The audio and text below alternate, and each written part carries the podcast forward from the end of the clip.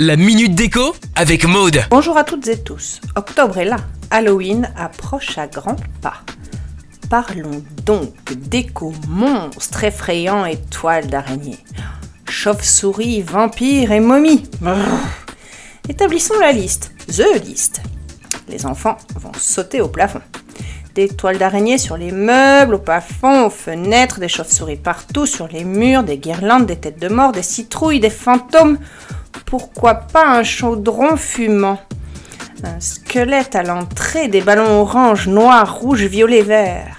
Des lanternes, un chapeau de sorcière, des feuilles d'automne, des corbeaux en papier, des bouteilles bougeoirs de sorcières, des bougies rouges, des masques effrayants, une colonie de petites bêtes.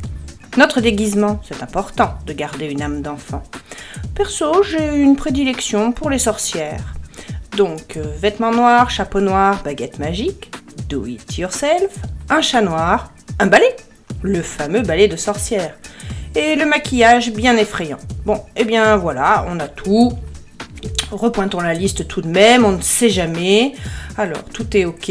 Oula, mais non, c'est pas du tout tout est ok. Des friandises Des friandises ou un sort Allez, retrouvons-nous sur madeco.maison. Allez, c'est à vous, décorer. Retrouvez la minute déco sur itswanradio.com. itswanradio.com